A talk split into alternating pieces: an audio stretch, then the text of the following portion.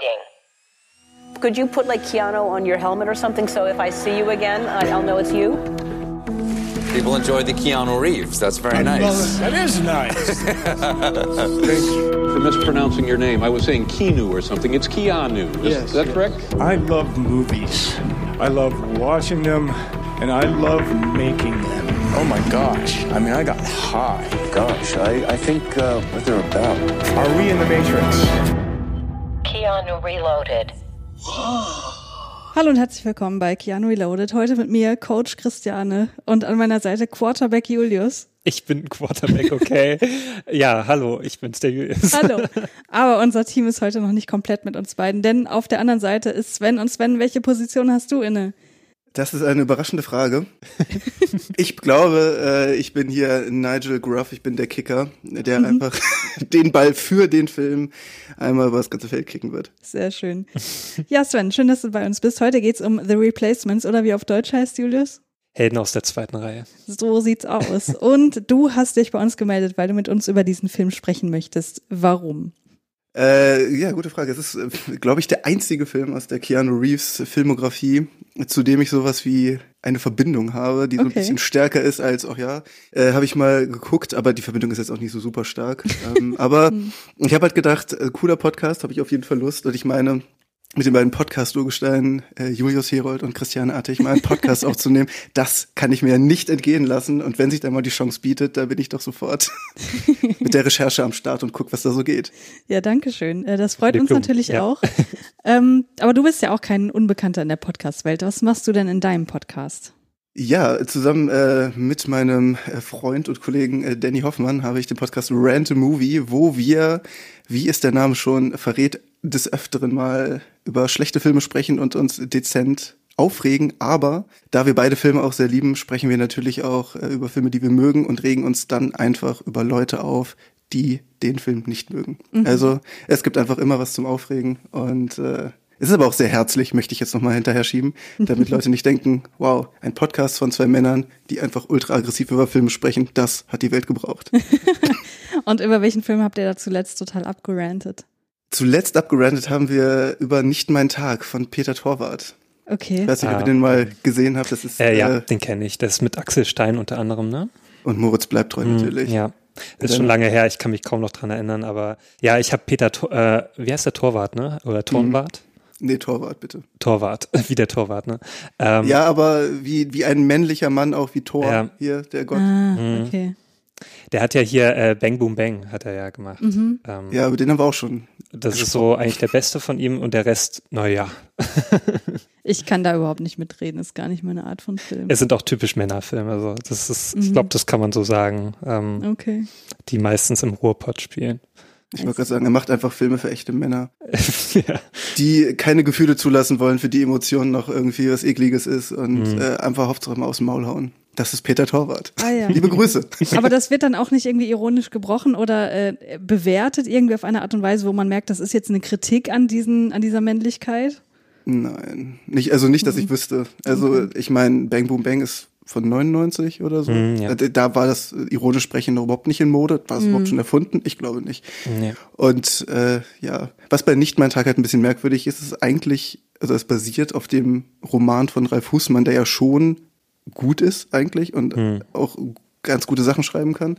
Ähm, aber ich weiß nicht, ich glaube, die haben den Roman ziemlich entfremdet und haben halt, Peter Torwart hat einfach, einfach, ich weiß nicht, er hat sich einfach Stoff gesucht, wo er so altbekannte Charaktere reinpacken kann, wo ein Auto mit dem Dope äh, Kennzeichen durch die Gegend fahren kann und Til Schweiger hat er auch noch mit reingeschoben. Oh, okay. Aber nur ganz kurz.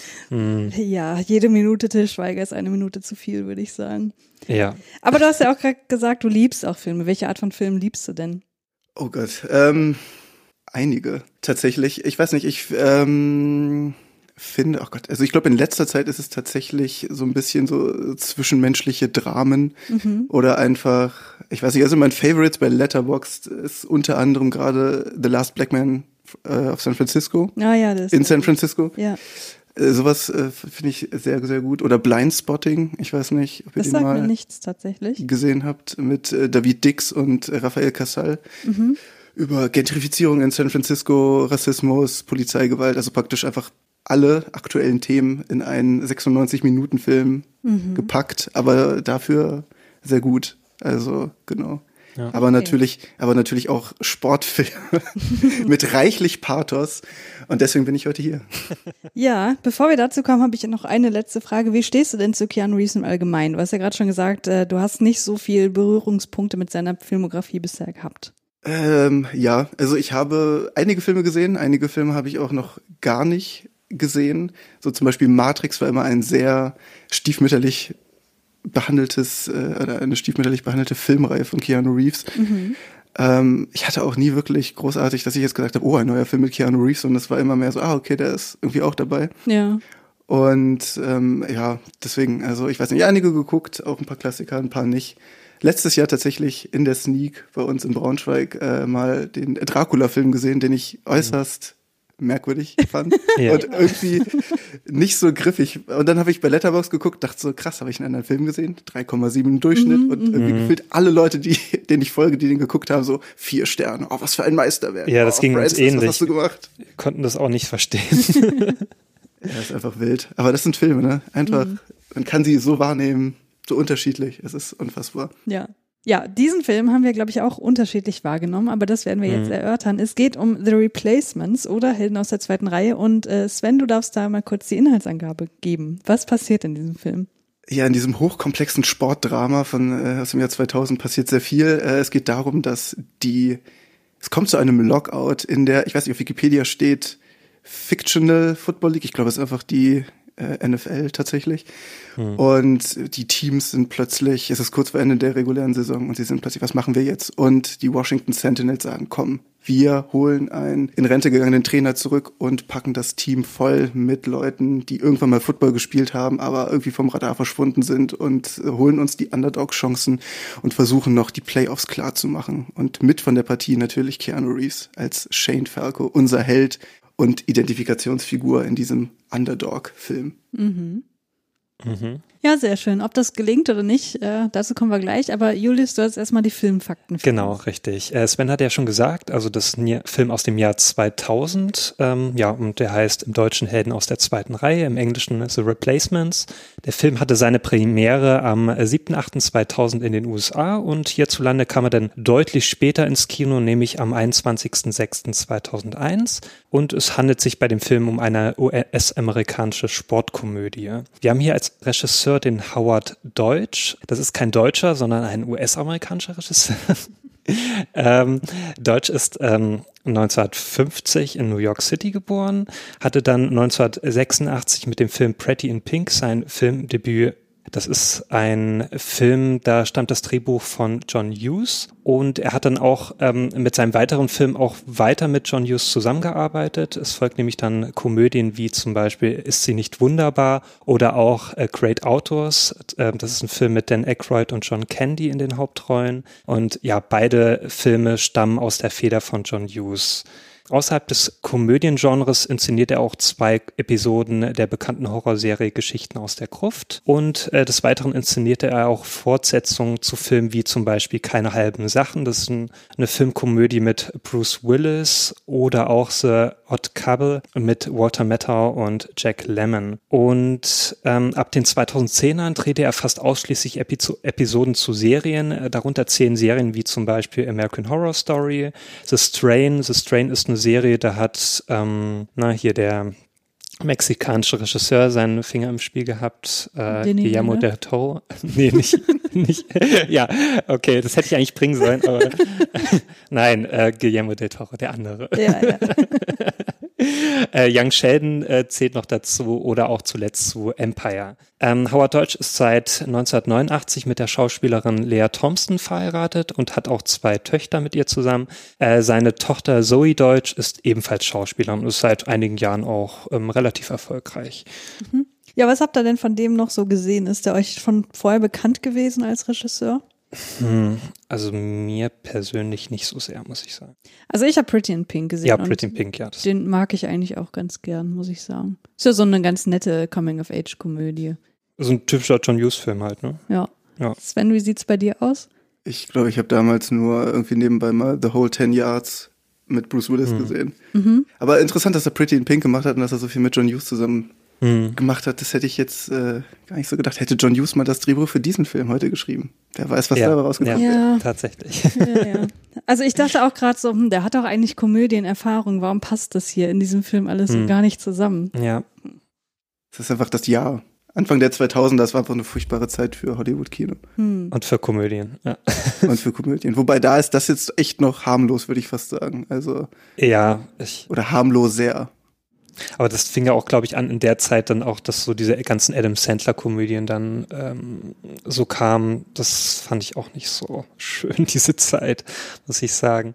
Genau, aber weiter im Text, also ähm, ja, wir haben ja schon gesagt, also wir hätten gerne John Hughes gesehen als Drehbuchautor. Der war hier nicht ähm, zu Werke, nämlich der Vince McKevin war hier zu Werke und das ist ein US-amerikanischer Drehbuchautor, Produzent und Schauspieler. Und ich habe mal geschaut, was der so geschrieben hat und das ist nicht wirklich viel.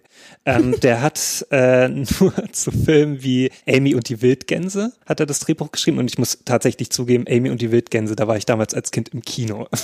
Okay. Und, aber ich kann mich nicht mehr wirklich an den Film erinnern. Das ist nur einer dieser Filme, ich glaube, das war in den 90ern recht in, dass irgendwelche Kinder irgendwelche Tiere gefunden haben oder sich mit denen angefreundet haben und dann ist irgendein Abenteuer passiert. Ja. Ne? Und das ist auch einer dieser Filme. Ach, klingt zum Einschlafen. Dann habe ich noch gefunden, eine Dannys Mutprobe hat er auch noch das Drehbuch geschrieben. Keine Ahnung, was das für ein Film ist. Und er hat Episoden zu den Serien Las Vegas und Taxi Brooklyn geschrieben. Und ich weiß nicht, was das für Serien sind. Kennt ihr die? Habe ich noch nie gehört. Ja, okay. Dann sind Taxi gut. Brooklyn nicht das mit dem, äh, mit der Polizistin und dem Taxifahrer, so praktisch wie diese Taxireihe, nur diesmal haben wir eine Frau und ein, Ach so, diese französische Taxireihe meinst du? ja, ich, ja, ja, genau. Ich glaube, Taxi Brooklyn ist mal auf RTL oder so, glaube ich. Äh, keine Ahnung. Ich, ich weiß wirklich nicht. Also die hatten noch nicht mal einen Wikipedia-Eintrag und so. Also, Dann war das wahrscheinlich. oder noch nicht mal IMDb. Ich, ich weiß es nicht. Es war wirklich, äh, ja, ich glaube, die waren rot unterlegt. Kommen wir zur Musik. Ja, also die hatte so, also dieser Film hat sogar einen Score, den ich nicht so wirklich mitbekommen habe. Hm. Der ist nämlich von John Debney und er ist ein US- US-amerikanischer Filmkommunist. Ist bekannt durch seine Arbeiten für Disney-Produktionen, wie zum Beispiel Ein Königreich für ein Lama oder Himmel und Thun. Und er schrieb und arrangierte sogar Musik für einige Disney-Themenparks. Und äh, was ich interessant fand, er hat tatsächlich, äh, war der nominiert für den Oscar für den beste Musik für den Film Die Passion Christi von Mel Gibson Okay. was jetzt äh, so nicht wirklich passt zu den Disney-Produktionen. Und er gewann bisher dreimal den Emmy Award, unter anderem für die Musik zur Fernsehserie Sequest. Ah ja, Sequest kenne ich noch, das habe ich gern geguckt als Mhm. Kind. Aber ich muss sagen, ja, dass dieser Film Score hat, das ist mir schon an der einen oder anderen Stelle aufgefallen, einfach so, weil es halt überraschend war, dass man neben diesen ganzen Mhm. tausend Pop-Songs, die Ja, man ja. kennt, auch noch ein bisschen Score hat, aber der ist halt auch so wieder total generisch gewesen. Genau, also wie das vielleicht auch für viele so Komödien äh, zu der Zeit auch ist, also die nicht wirklich markant sind in Ja. der Musik. Genau, aber kommen wir noch zum letzten Punkt. Äh, da haben wir nämlich den Kameramann, das ist der Takashi Fujimoto gewesen. Er ist ein US-amerikanischer Kameramann und er drehte zuerst als Kameraassistent für Werbefilme und ähm, für den Film Badlands von Terrence Malick. Dies er Anfang der 1970er Jahre zum Kinofilm. Er bekam den Job anhand der Tatsache, dass der Chefkameramann Brian Propin ja erkrankte und äh, dafür abgelöst werden musste. Und ich muss sagen, also Badlands hat eine sehr gute Kamera, so eigentlich Terrence Malick typisch, muss ich sagen. Genau, und auch sonst war der auch mit vielen anderen Regisseuren hat er zusammengearbeitet, die relativ bekannt sind. Also ja, wie zum Beispiel mit John Hughes hat er zusammengearbeitet, M. Night Shyamalan zum Beispiel später auch oder auch Jonathan Demme. Jonathan Demme ist bekannt zum Beispiel für äh, Schweigen der Lämmer und ähm, auch für Philadelphia hat er die, die Kamera noch gehalten, der Fujimoto, und auch für äh, The Sixth Sense und auch spätere Shyamalan-Filme.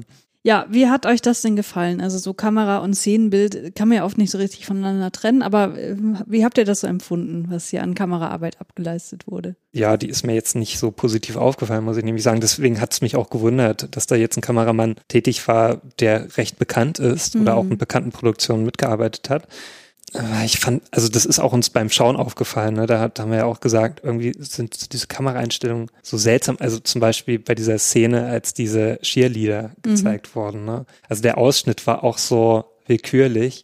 Und auch bei vielen anderen Szenen war das einfach so eine Willkürlichkeit. Also ich fand, der Film äh, sah irgendwie zu keiner Zeit interessant aus in der Mhm. Kameragestaltung und in der Szenengestaltung. Ja, das dachte ich ja auch. Also diese Szene, die du angesprochen hast, ist halt irgendeine Szene, wo Cheerleader dann während eines Spiels ab und zu mal gezeigt werden und so.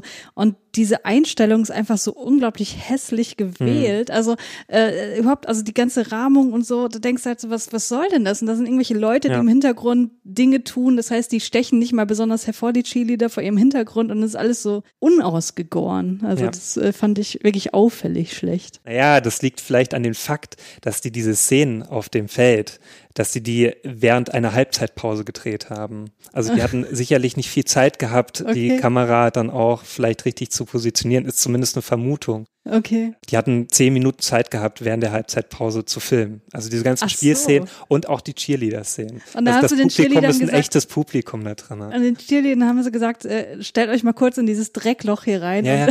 Ich, ich denke mal schon. Also es war während, ähm, das sind ja hier die, ähm, wie heißen die, die Baltimore, ähm, ist, nee, Baltimore Ravens Ach so, die. die echte Mannschaft. Äh, genau, und während eines echten Spiels haben die in der Halbzeitpause einfach mal gedreht. Ach so, okay. Na, Das, würde es zumindest einiges. erklären, warum das vielleicht nicht so super aufwendig jetzt gedreht wurde. Ja, Oder jetzt so super krasse Kameraeinstellungen gewählt wurden. ja, ja, ich verstehe. Ja, Sven, magst du noch deine äh, Two Cents zum Thema Kameraarbeit äh, uns mitteilen? Sehr gerne. Also erstmal finde ich das sehr schön, dass das anscheinend mitten in einer Halbzeitpause gedreht wurde. Äh, ich muss jetzt sagen, die Kameraarbeit ist mir gar nicht so super negativ aufgefallen, weil ich weiß nicht, ich habe jetzt auch ehrlich gesagt nicht so super hohe Ansprüche dran gehabt.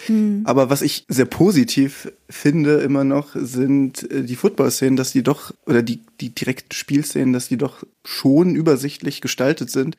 Und das ist eigentlich, da, da hört es dann bei mir auf, da reicht mir das dann auch, wenn ich irgendwie so einen Sportfilm gucke und die Spielszenen sind so, dass ich dem folgen kann und weiß, okay, ich sehe da noch irgendwas, da bin ich eigentlich schon zufrieden. Und äh, das fand ich äh, doch schon gut. Und ich meine, ganz ehrlich, wenn man nur zehn Minuten Zeit hat, das alles zu machen, da ist das schon, Ja, da ist schon da ist das schon gut gelungen. manches schon recht beeindruckend. Das hat mich dann auch schon irgendwie beeindruckt. Genau, aber erstmal so weit dazu. Kommen wir zu den HauptdarstellerInnen und auch zu den Nebendarstellern. Als Hauptdarsteller haben wir natürlich auch Keanu Reeves mal wieder. Der spielt nämlich den Shane Falco. Und ähm, eine große Schauspiellegende, sage ich mal. Also Gene Hackman spielt da äh, mit. Der spielt nämlich den Coach Jimmy McGinty.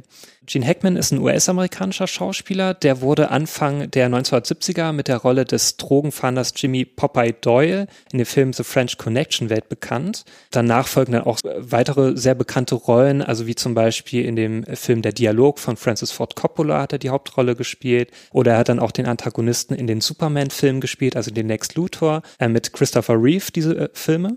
Ähm, auch in dem Film Mississippi Burning hat er mitgespielt, in den Western Erbarmungslos oder auch dann später in einigen John Grisham-Verfilmungen, wie zum Beispiel Die Firma. Und äh, 2004 gab er dann in einem Interview mit Larry King bekannt, dass er seine Filmkarriere beenden wird. Das hat er dann auch somit direkt getan und seitdem hat er auch in keinem Film mehr mitgespielt. Äh, Hackman wurde insgesamt mit zwei Oscars und äh, vier Golden Globes ausgezeichnet und zählte lange Zeit zu den führenden Charakterdarstellern. Mhm. Dann haben wir noch hier die weibliche Hauptdarstellerin, das ist Brooke Langton. Sie spielt die Annabelle Farrell, also quasi das Love Interest von ähm, Keanu Reeves Figur. Sie ist US-amerikanische Schauspielerin. Langton studierte zuerst Meeresbiologie in San Diego und ähm, anschließend dann Schauspiel in Los Angeles. Eine ihrer ersten Rollen hatte sie in der Erfolgsserie Beverly Hills 90210. Und ihre erste Hauptrolle hatte sie dann 1996 in dem Thriller Night Talk, Tödliches Liebesgeflüster. Den kenne ich nicht, kann ich also nicht viel zu sagen. Größere Bekanntheit erlangte sie dann im selben Jahr mit der Rolle der Samantha Riley Campbell in der Fernsehserie Melrose Place. Kennt jemand von euch Melrose Place? Ach so, ja, das habe ich ab und zu mal gesehen. Ähm, fand ich, also das lief ja immer auf RTL am Samstag Hm. nach Beverly Hills 90210. Und ich fand Melrose Place war immer so das für Erwachsene. Das hat mich dann nicht so Okay. interessiert. Sven, kennst du die? Ich, ich kenne, also ich habe es gehört, aber ich habe es nie, ich habe auch Teaser gesehen im Fernsehen damals, aber leider nicht gesehen. Da musste ich was Ja, ich- anderes gucken. kenne die auch nicht Melrose Place. Ich muss auch sagen, in den 90ern, also so als Teenager oder, oder als Kind war ich kein großer Serienfan. Habe ich so gut wie keine Serie geschaut, außer Disney-Serien. Äh, heutzutage ist sie auch hauptsächlich in Fernsehserien dann zu sehen, die äh, Frau Lenken, wie zum Beispiel in Serien Live, äh, Bones, ähm, also hier Bones, die Knochenjäger ist es, glaube ich, Mhm. ähm, oder The Good Cop. Und ich muss sagen, ich kenne keine der Serien. Ja, aber scheint sich ja offenbar in diesem Metier einen Namen Ja, gemacht zu haben. Das genau. sind ja jetzt auch keine absoluten Schrottserien oder Also so. das heißt auch nicht in den Serien spielt sie nicht nur in einer Folge mit, sondern Ja. auch, äh, also hat da schon größere Rollen. Dann. Ja. Kommen wir noch zu den Nebendarstellern. Also hier haben wir John Favreau zum Beispiel. Der spielt den Daniel Bateman. Favreau ist ein US-amerikanischer Schauspieler, Produzent und auch in den letzten Jahren sehr als Regisseur tätig. Ähm, als Schauspieler ähm, habe ich mal geschaut, da hat er jetzt nicht so die krassen Rollen gehabt, aber er hat halt oftmals so Nebenrollen gespielt, wie zum Beispiel in Deep Impact, in diesen schlechten Daredevil-Film. Äh, zumindest finde ich den nicht so gut. Später hat er dann oftmals in seinen eigenen Filmen auch die ähm, ja, Rollen übernommen, wie zum Beispiel in äh, Kiss the Cook. Ähm, der heißt im Original Chef und den kann ich wirklich nur jedem immer ans Herz legen, weil der wirklich ein toller Feel-Good-Movie ist. Ähm, und er hat dann natürlich auch in den Iron Man-Filmen mitgespielt. Also ich glaube, das ist wohl seine bekannteste Rolle, so als Happy. Kennen wohl sehr viele. Der hat nämlich dann auch später in diesen ganzen MCU-Filmen mitgespielt, in seiner wiederkehrenden Rolle als Happy, nämlich dann in Avengers oder auch zuletzt in den Spider-Man-Filmen mit Tom Holland. Und als Regisseur hat er sich auch einen Namen gemacht in den letzten Jahren. Also er hatte sein Debüt mit, mit dem Film Made und es folgten dann später die großen Blockbuster wie zum Beispiel The Jungle Book oder auch die Neuverfilmung von Der König der Löwen. Ah, okay. Und äh, zuletzt hat er sogar mit den Serien The Mandalorian und The Book of Boba Fett, war auch ähm, für einzelne Folgen als Regisseur tätig und auch als Drehbuchautor hat er mitgewirkt. Also ist sehr umtriebig in der letzten Zeit. Dann haben wir den Schauspieler Rhys Ifans. Da habe ich, ja, habe ich nochmal nachgeschlagen, wie der ausgesprochen wird. Und der spielt den Nigel Cruff. Das ist ein britischer Schauspieler oder halt eher, ja, Waliser. Er studierte Schauspiel in London und war zuerst auf Theaterbühnen tätig und hatte dann Anfang der 90er Jahre Auftritte in diversen britischen Fernsehserien. International bekannt wurde er dann 1999 durch die Nebenrolle in dem Film Notting Hill als chaotischer Mitbewohner von William Thacker, der gespielt wird äh, von Hugh Grant.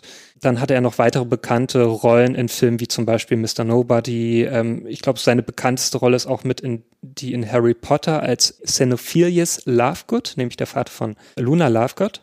Und als Antagonist in The Amazing Spider-Man hat er noch eine größere Rolle gehabt. Und er ist auch, ja, also der wird, wird oft als Nebencharakter eingesetzt in Filmen. Und dann haben wir noch abschließend den Orlando Jones. Der spielt den Clifford Franklin und der ist US-amerikanischer Schauspieler und Comedian. Der hatte seinen Durchbruch Mitte der, 19, äh, Mitte der 1990er Jahren mit der TV-Show Mad TV und darin parodierte er äh, bekannte Persönlichkeiten wie zum Beispiel O.J. Simpson oder Dennis Rodman und ähm, er hatte erste Nebenrollen gehabt in, den, äh, in Filmen wie zum Beispiel Magnolia oder auch dann Evolution oder Teuflisch und auch ja zum Beispiel Nebenrollen in The Time Machine. Also eigentlich auch so ein Schauspieler, der oftmals in Nebenrollen eingesetzt wird. Ja, was sagt ihr denn zum Cast? Hat euch das gefallen? Ist euch da irgendwas besonders äh, in Erinnerung geblieben? Was meint ihr? Also ich muss sagen, ich finde den Cast tatsächlich ziemlich gut und ich meine, für das Jahr 2000 ist das ja schon auch ein ziemlich namhafter Cast, also gerade auch mit Orlando Jones, der ja, glaube ich, da gerade so seine Hochphase auch hatte oder die er gerade so anfing. Und deswegen, also ich finde das schon gut. Und was mir jetzt tatsächlich vorgestern, als ich den das, was, was ich mal auch gesehen habe, erstmal aufgefallen ist, ist, dass David Denman auch dabei ist und der spielt bei The Office den Freund von Pam am Anfang, den sie hei fast heiratet. Stimmt, ich habe mich immer gefragt, woher kenne ich den? Jetzt, Ja. ja, danke schön. Das ist der. Und ich dachte so, das kann. Aber so ohne Bart ist es einfach auch schon Ja. wild und auch noch so jung. Also deswegen, aber es ist mir auch erst jetzt vorgestern aufgefallen. Da habe ich dann gedacht, ach, ist so schön, den auch mal wieder zu sehen. Und ähm, ja, eine Sache zu John Favreau wollte ich aber auch noch mal loswerden. Er wurde auch 2009 in Trauzeuge gesucht von Paul Rudd angebrochen. Das war auch. Äh, da hat er auch einen echten Mann gespielt, so wie hier auch. Ja. Und äh, Paul Rudd hat ihm das gegeben, was er verdient. Einen übertriebenen Hollywood. Erbrechungsanfall ins Gesicht. Fantastisch. Wow, okay. Ja, schöner Cast. Ja, also ich finde den auch, also der ist recht bunt durchgewürfelt, also besonders auch Rhys Ifans, äh, dass sie den genommen haben. Aber da müssen sie natürlich auch einen britischen Schauspieler nehmen, ne, für den Fußballspieler. Ähm, ja, ansonsten, ja, ich fand's mal interessant, John Favreau zu sehen in jungen Jahren. Ich kannte den jetzt wirklich nur so als älteren äh, Mann. Und ansonsten, ja, Gene Hackman, ich, ich glaube, Gene Hackman, da kann man ja nichts gegen sagen, der ist halt, ja, der spielt halt sehr solide, ne? Also ich würde sagen, dieser Cast, der bleibt völlig hinter seinen Möglichkeiten zurück, weil das Ding ist halt, mein Gefühl ist, die kriegen halt nichts zu tun. Also wir lernen Mhm. die Leute auch nie so richtig kennen. Ähm, das wird alles super schnell abgehandelt. Auch äh, also gerade so diese erste Phase, wo man, wenn man diese Filme irgendwie kennt, diese ne, Underdog-Geschichten, die haben ja auch eine äh, ganz deutliche Konvention, äh, mit der auch häufig gebrochen wird. Aber das ist meine äh, Arbeitshypothese diesmal, dass es nicht irgendwie bewusst gemacht wird, sondern stümperhaft. Hm. Ähm, aber jedenfalls, ich glaube, man hätte aus diesem Cast so viel mehr rausholen können und äh, da bleibt der Film völlig hinter den Möglichkeiten zurück. Ich muss vielleicht sagen, also ich habe auch anfangs nicht mit unbedingt mit einer Komödie gerechnet. Ich hätte mir vielleicht eher so einen ernsteren Film gewünscht. Hm. Also wo dann wirklich, da hätte ich mir vielleicht auch Gene Hackman besser vorstellen können. Ja. In so einer ernsteren Rolle, wo er dann wirklich halt, ähm, also ich mag dann eher solche Underdog-Geschichten, wenn es wirklich dramatisch wird zum Schluss. Mhm. Das war irgendwie nicht so der Fall. Ja, Aber wir kommen ja später dann so ein bisschen mehr ja. zu der Kritik. Genau. Ähm, habt ihr noch was zum Cast zu sagen oder? Nö. Dann ja, komme ich noch zu den äh, Trivia-Fakten. Genau, also wie das ja oftmals so der Fall ist bei Filmen, also vieles basiert ja auf irgendwelchen Ereignissen oder auf irgendwelchen Büchern oder irgendwelchen Vorlagen. Das basiert lose auch auf Ereignissen von einem Vorfall von 1987. Da ist nämlich äh, den äh, Washington Redskins ähnliches passiert und das hat dann halt Drehbuch, äh, den Drehbuchautor dazu inspiriert, auch eine so eine Geschichte dann mal ähm, auf Film zu bannen. Genau, und wie man auch äh, Keanu Reeves kennen, ähm, der lebt sich ja immer gern in seine Rollen ein oder bereitet sich gerne darauf vor. Für diese Rolle hat er auch wieder ordentlich seinen Körper angepasst. Er nahm nämlich ähm, für diese Rolle circa 23 Pfund zu. Und Reeves hat vor dem Film nicht wirklich Football gespielt, also er kannte sich auch nicht gut aus, weil er kommt ja aus Kanada und da spielt man jetzt nicht so, also da ist jetzt Football nicht der, der äh, große Sport, wie das in Amerika, also in den USA ist, sondern der hat in seiner, ähm, in seiner Schulzeit eher Hockey gespielt, ne, wie das richtige Kanadier tun. ähm, und damit, da, daher musste er dann von Grund auf Football lernen. Und er eignete sich das anhand von sehr vielen Football-Videos an, ähm, indem er dann Spielzüge und, und irgendwelche Anweisungen, die man sich da ne, an, an den Kopf wirft, äh, das dann äh, sich angeeignet hat. Und er lernte dann halt wie so ein Quarterback zu spielen. Das hat dann auch das Filmteam mit allen Schauspielern veranlasst, die da größere Rollen hatten. Die haben dann nämlich so eine dreiwöchige, ähm, ein dreiwöchiges Training gehabt in so einem Footballcamp mit echten Trainern. Und äh, in dem Film selbst äh, wirken auch echte Footballspieler mit. Also man sieht ja auch dann die anderen Teams, die da mitspielen. Das sind auch echte Footballspieler. Mhm. Und Reeves, also wir haben ja auch mal hier gefährlich Brandung ähm, besprochen und da war auch bereits äh, Reeves ein ehemaliger Quarterback aus Ohio und das ist hier ebenfalls der Fall. Hm, okay. Es wiederholt sich also wieder. Ja. Oder vielleicht ist das ein Universum, man weiß es nicht. Nein, daran möchte ich nicht glauben. Genau, und äh, in dem Film soll ja Washington DC dargestellt werden. Also das sind ja hier die, die Washington Sentinels. Tatsächlich wurde das aber nicht in Washington gedreht, sondern es wurde rund um Baltimore in Maryland gedreht. Und es wurde hier auch nicht das ähm, Stadion der Washington Redskins genommen, sondern von den Baltimore Ravens. Genau, hier spielt auch noch ein Schauspieler mit, der Jack Warden, der spielt nämlich den Besitzer des Vereins. Und das war tatsächlich sein letzter Film, in dem er jemals mitgespielt hat. Und äh, Jack Warden, äh, ja, dürfte man kennen aus den legendären Filmen Die Zwölf Geschworenen oder auch Die Unbestechlichen. Also es war schon ein äh, recht bewährter Schauspieler. Und der Film hatte ein geschätztes Budget von 50 Millionen Dollar gehabt und der spielte weltweit knapp über 50 Millionen Dollar ein. Hey, Ja. so ein Zufall. Also kein Erfolg mit anderen Nein, Worten. kann man nicht wirklich sagen. Hm. Und ich fand 50 Millionen ganz schön viel für den Film, muss ich sagen. Ja, definitiv. Da ist wahrscheinlich viel in Gage und vor allem in Musiklizenzen geflossen. Oh, ja, ne? das kann man wirklich sagen. Also so viel äh, Lizenzmusik, wie da vorkommt, das, ich glaube, das ist so eine Doppel-CD, die damals rauskam. Mit als Sicherheit, Soundtrack. ja. Ja. Ja gut, dann kommen wir doch jetzt mal zu unserer Filmbesprechung. Oder hast du noch Trivia, die du hinzufügen möchtest, Sven? Äh, nee. Okay. Da, ich habe keine Trivia, aber sehr interessant. Äh, wusste ich eigentlich alles nicht. Aber schön zu hören. Sehr schön. Ja, dann äh, steigen wir doch mal ein, äh, ganz locker flockig. Sven, wann hast du diesen Film zum ersten Mal gesehen? Äh, wie oft hast du den jetzt gerewatcht und wie ist so dein ganz genereller Eindruck? Ich glaube, zum ersten Mal gesehen habe ich ihn wahrscheinlich so um 2005 oder 2006 rum. Mhm. Ähm, also auch richtig schön Teenager-Zeit. Und ich glaube, das war irgendwie wahrscheinlich Pro 7, weil er lief halt sehr viel auf Pro 7 und Kabel 1, wo solche Filme halt immer laufen. Hm. Ich weiß nicht. Also ich finde, es ist einfach auf eine Art und Weise ein schöner Sonntagnachmittag, Schrägstrich Sonntagabendfilm, weil bei aller berechtigter Kritik, die ich auch habe, hat, gibt er mir so im Großen und Ganzen doch echt oft genug ein, ein wholesomes Gefühl und das ist einfach der perfekte Film für mich, wenn ich jetzt denke, ah, es ist schon wieder Sonntag, ich hasse Sonntage, morgen ist wieder Montag, es geht wieder von vorne los, Ja. was mache ich mit dem Abend und da gucke ich mir so einen Film an und denke, ach, das ist doch ein guter Abschluss. Ja. Was mich interessiert, also weil es geht ja hier um American Football. Kennst du dich denn mit American Football aus oder ist das ein Grund, weswegen du den Film gerne geschaut hast?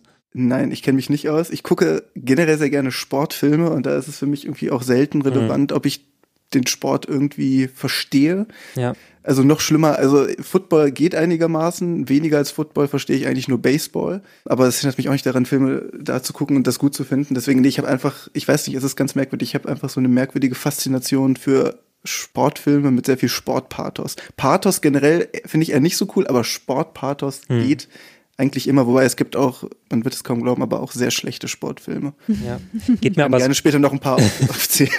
es, es geht mir aber so ähnlich, also mit, mit so Sportfilmen. Also ich habe das bei, bei Boxfilmen. Also ich interessiere mich eigentlich kaum für Boxen. Ne? Also ich gucke nie Boxkämpfe im Fernsehen an. Und ich finde eigentlich auch den Sport nicht so, nicht so dolle. Aber wenn ich Boxfilme schaue, finde ich das einfach immer toll, wie die inszeniert sind. Ne? Weil das ja auch mal meistens so eine Aufsteiger-Story ist. Also wie zum Beispiel, äh, ja, Rocky kennt man natürlich. Oder äh, zum Beispiel Mixed Martial Arts hier mit Warrior und ne, zum Beispiel äh, interessiert mich eigentlich auch nicht. Aber solche Filme finde ich einfach total mitreißend, ne, weil die immer ein tolles Finale haben. Und das ist ja bei Sportfilmen allgemein so, dass die immer ein Finale haben. Irgendein Endspiel oder ein Endkampf. Und da geht's mir ähnlich wie bei Sven, also dass ich dann auch mal sehr ähm, dabei bin. Ja. Ja, ich mag ja Sportfilme nicht so, äh, weil ich generell an Sport nicht so Interesse habe. Aber äh, Boxfilme gucke ich auch ganz gerne. Aber ich muss sagen, gerade was, was du gerade gesagt hast, Sven, äh, dass du also man muss jetzt nicht unbedingt das Spiel äh, an sich bis ans Kleinste verstehen oder so.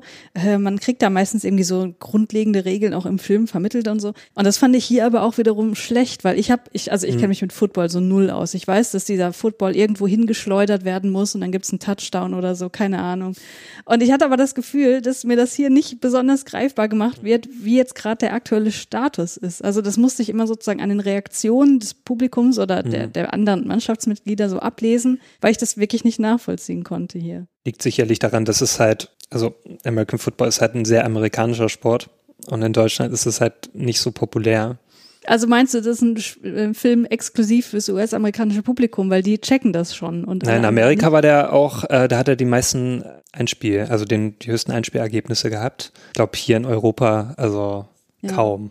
Ja, ich, ich- also ich glaube, man hätte das alles schon irgendwie ein bisschen nachvollziehbarer machen können. Und teilweise ist uns ja auch aufgefallen, wenn da irgendwie, da gibt's doch dieses, dieses gelbe Ding, wo der Ball dann irgendwie rein muss. Ist das ein Ja. Tor oder so? Keine Ahnung. Ich weiß nicht, wie das heißt, aber ja, also wir, ich glaube, wir kennen uns alle nicht aus mit American Football. Ja. Das kann man hier so festhalten. Naja, auf jeden Fall gab's ja in dem Film diese eine Szene, wo es halt darum ging, geht der Ball jetzt rein oder nicht. Aber Mhm. ob der jetzt reingeht oder nicht, wurde halt nicht gezeigt. So, das Ja. war halt einfach nicht Bestandteil dieser Szene. Nee, es war auch nicht, genau, und das ist auch so ein so Mangel an, an Inszenierung. Ne? Genau, es hätte eigentlich genau. gut inszeniert werden können, indem der Ball dann auch schön nah vielleicht gefilmt wird, wie der da jetzt durch, durch dieses Tor geht, in Anführungszeichen. Ja. Es, es gibt, aber es gibt zwei Szenen, wo dieser Ball getreten wird und ich weiß ganz sicher, dass es beim ersten Mal auf jeden Fall gezeigt wird und beim zweiten Mal Fast ist es, gar nicht. meint ihr das meint ihr das lange, als es um dieses 65 Yard Das Tor- Ja, es gibt irgendwann ein zweites Mal, genau, Da da, wird das da irgendwann geschnitten. Ja, Äh, da wird's nicht gezeigt, aber da sieht man ja von, wie heißt er, Reese Evans,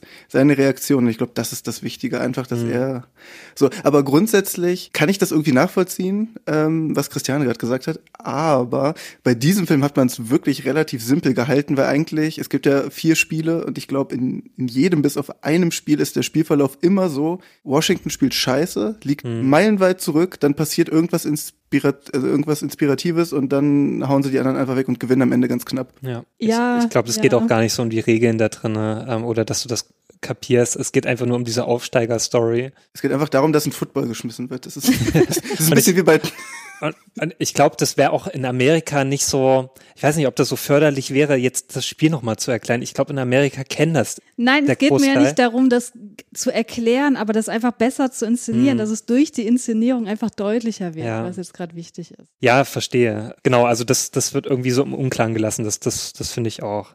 Ich kenne mich nur wirklich ein sehr bisschen aus mit, mit American Football. Ich weiß also auf jeden Fall diese Yards, die dann immer so, ne, die müssen Ja. immer im Feld weiterkommen und die haben immer eine gewisse Zeit oder halt gewisse Rundenzeit, äh, das zu erreichen, um dann halt ihr Tor da zu schießen oder einen Touchdown zu machen.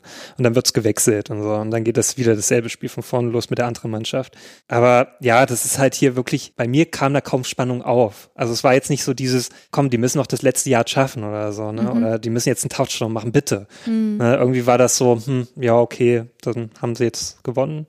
Gut. Ja, das ist nämlich auch so ein Kritikpunkt von mir, dass ich finde, dass diese klassische Underdog-Geschichte hier nicht funktioniert. Mhm. Und ich kann mal äh, kurz ausführen, aus welchen Gründen sie für mich nicht funktioniert. Erstens, so die, die ersten, weiß nicht, 20 Minuten oder so, da ist so viel Handlung drin, es geht so schnell, dass gar nicht richtig klar wird, warum werden denn jetzt genau die rekrutiert. Die werden irgendwie so eingeführt als, ja, der, der eine ist halt irgendwie Sumo-Ringer und der eine ist so Ja. aus dem SWAT-Team und wo man so, wo ich checke, so, ja, okay, da werden jetzt verschiedene Charaktere zusammengeworfen und man denkt wahrscheinlich, oh, wie soll das funktionieren? Und dann funktioniert natürlich doch irgendwie. Aber warum jetzt genau die ausgewählt wurden, das fand, also das wurde mir nicht plausibel gemacht.